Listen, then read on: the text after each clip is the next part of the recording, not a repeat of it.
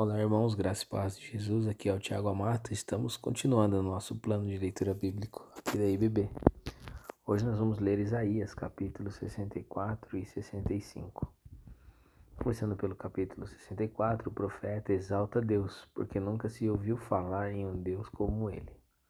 Um Deus que age por aqueles que esperam nele.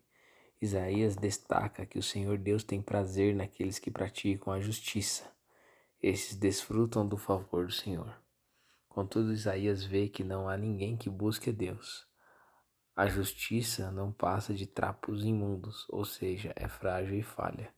O profeta ora suplicando que o Senhor tenha misericórdia e gere no povo um coração arrependido, diferente, um coração que deseje sinceramente a presença de Deus.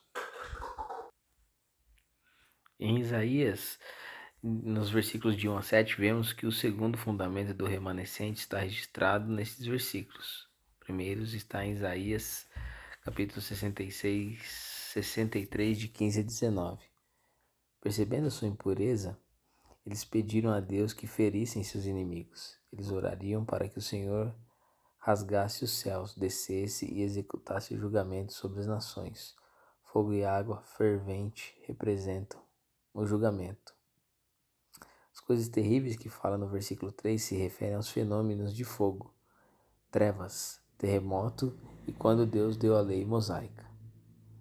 Este Deus revelador, o único Deus, age em nome daqueles que creem nele e que, portanto, fazem voluntariamente o que é certo. Lembrando disso, o remanescente pediria que Deus trabalhasse em seu favor. Eles confessariam seus pecados, impureza espiritual, fraqueza e falta de oração. No entanto, eles não culpariam a Deus por sua terrível condição. Eles saberiam que o seu definhamento era por causa dos seus pecados. Portanto, eles teriam que contar com a fidelidade e as promessas de Deus. Continuando o nosso capítulo, nos versículos de 8 a 12, a parte final desta bela oração, pelo remanescente justo, é uma confissão de confiança no Senhor. O remanescente se dirigiria a Deus como seu pai e como o olheiro. Israel deveria ser como os filhos obedientes e submisso como o barro. Portanto, o remanescente pediria obediente para o Senhor conter a sua ira e considerá-los como seus. Os remanescentes lembraria a Deus que as cidades de Israel, incluindo Jerusalém, foram destruídas e que até o templo foi queimado. A nação exortaria Deus a fazer algo sobre a situação, quebrando assim o silêncio e retendo seu castigo sobre ela. Agora no capítulo 65, é, o Senhor Deus revela que não será invocado apenas por israelitas. O povo de todas as nações lhe invocarão e serão ouvidos por ele. O Senhor mostra a Isaías que tratará o justo como servo e o abençoará. O contrário acontecerá com o perverso, que não desfrutará das bênçãos especiais de Deus, mas terá uma vida de muitas dores.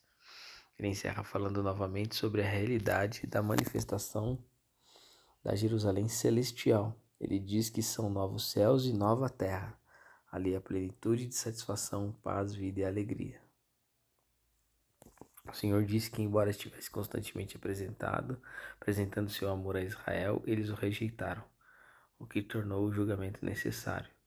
No entanto, nesse julgamento, o remanescente será preservado. As consequências de uma vida justa diferem das de uma vida iníqua o Senhor estabelecerá um novo reino glorioso, no qual a paz e a retidão florescerão. Ao longo de todo o capítulo, assim como em todo o livro, o profeta implícito implorou que o povo colocasse sua confiança no Senhor, seu Deus do convênio, e vivesse em retidão. Em Isaías 65, de 1 a 7, nós lemos que o Senhor está constantemente é, estendendo sua mão para Israel. Deus se revelou para aqueles que mesmo pediram por esta revelação. Só por causa da sua graça ele fez isso. Até nós chamando-os, aqui estou eu. No entanto, eles não responderam. Ele estava sempre pronto para ajudá-los, mas eles continuaram a ser teimosos, independentes e maus. As consequências do pecado tiveram que ser enfrentadas, enquanto os pagaria de volta em julgamento por sua adoração idólatra em lugares altos. Continuando nos versículos de 8 a 12, embora o julgamento tenha sido dirigido a toda a nação, não será total. Continuando, vemos os contrastes entre as pessoas que são servos do Senhor e aqueles que se afastaram dele. São apresentados de forma dramática nesses versículos.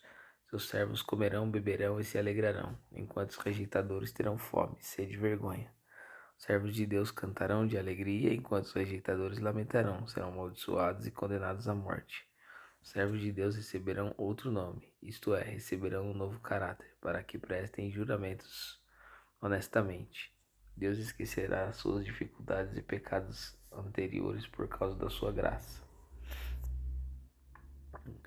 nos versículos de 17 a 25, o Senhor descreveu o reino milenar, que o aparentemente é identificado aqui como eterno, novos céus e uma nova terra. No Apocalipse, entretanto, novos céus e nova terra seguem o milênio.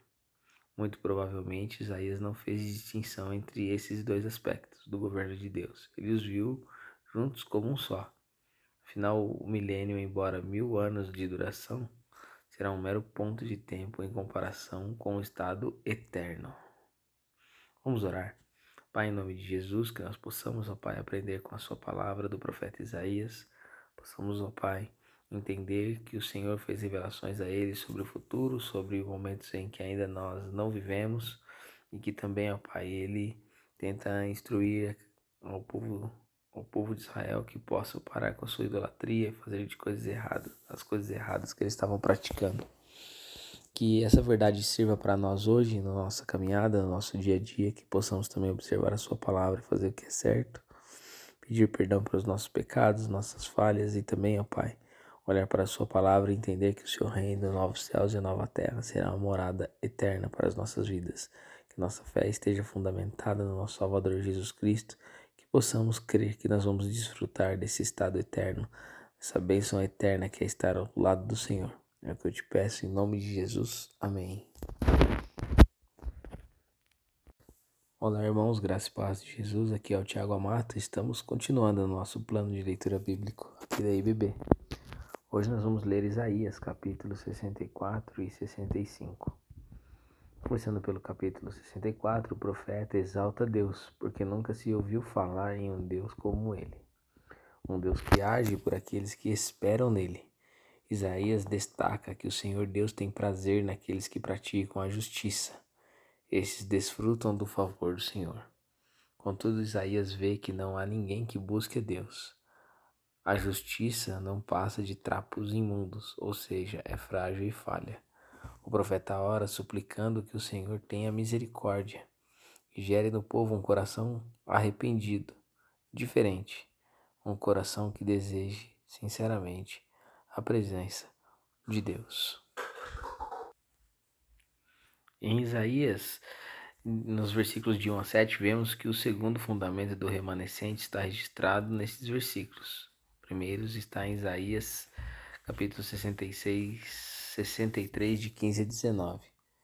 Percebendo a sua impureza, eles pediram a Deus que ferissem seus inimigos. Eles orariam para que o Senhor rasgasse os céus, descesse e executasse julgamento sobre as nações.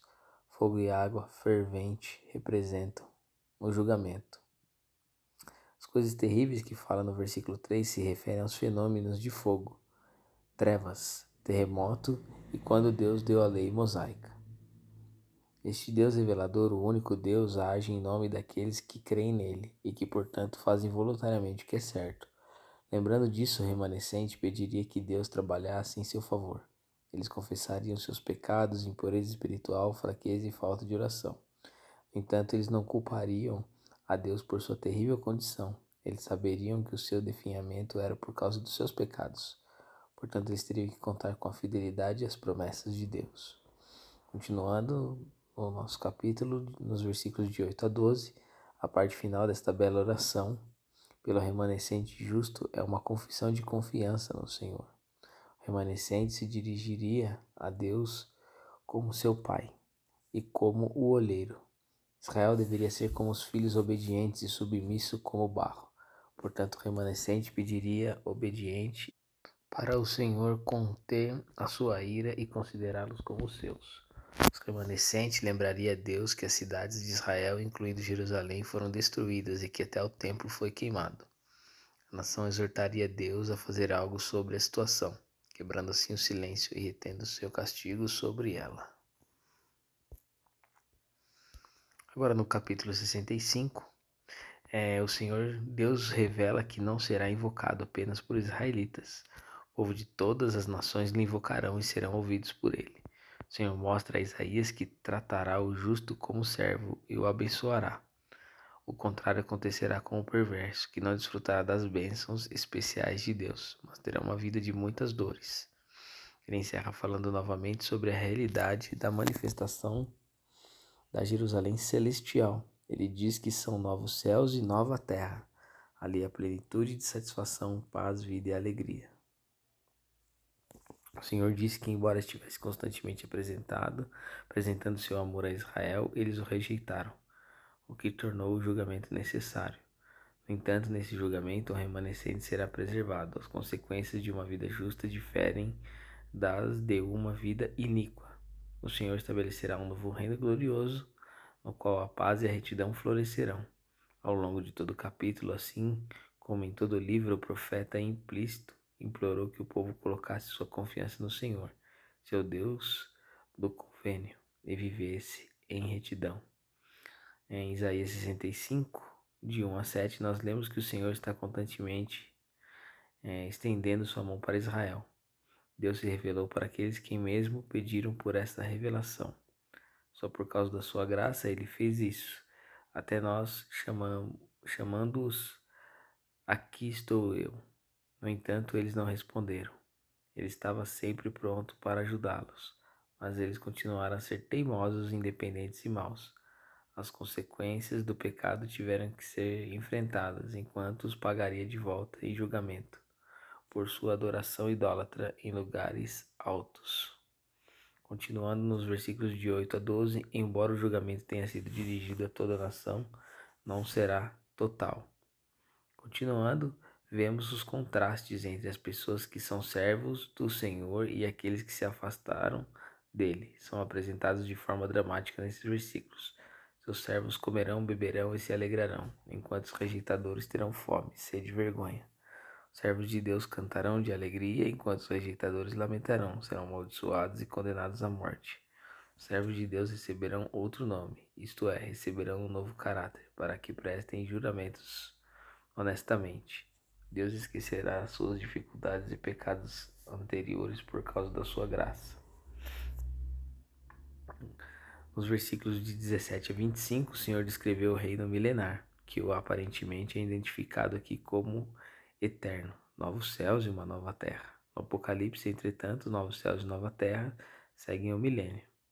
Muito provavelmente, Isaías não fez distinção entre esses dois aspectos do governo de Deus. Ele os viu juntos como um só. Afinal, o milênio, embora mil anos de duração, será um mero ponto de tempo em comparação com o estado eterno. Vamos orar.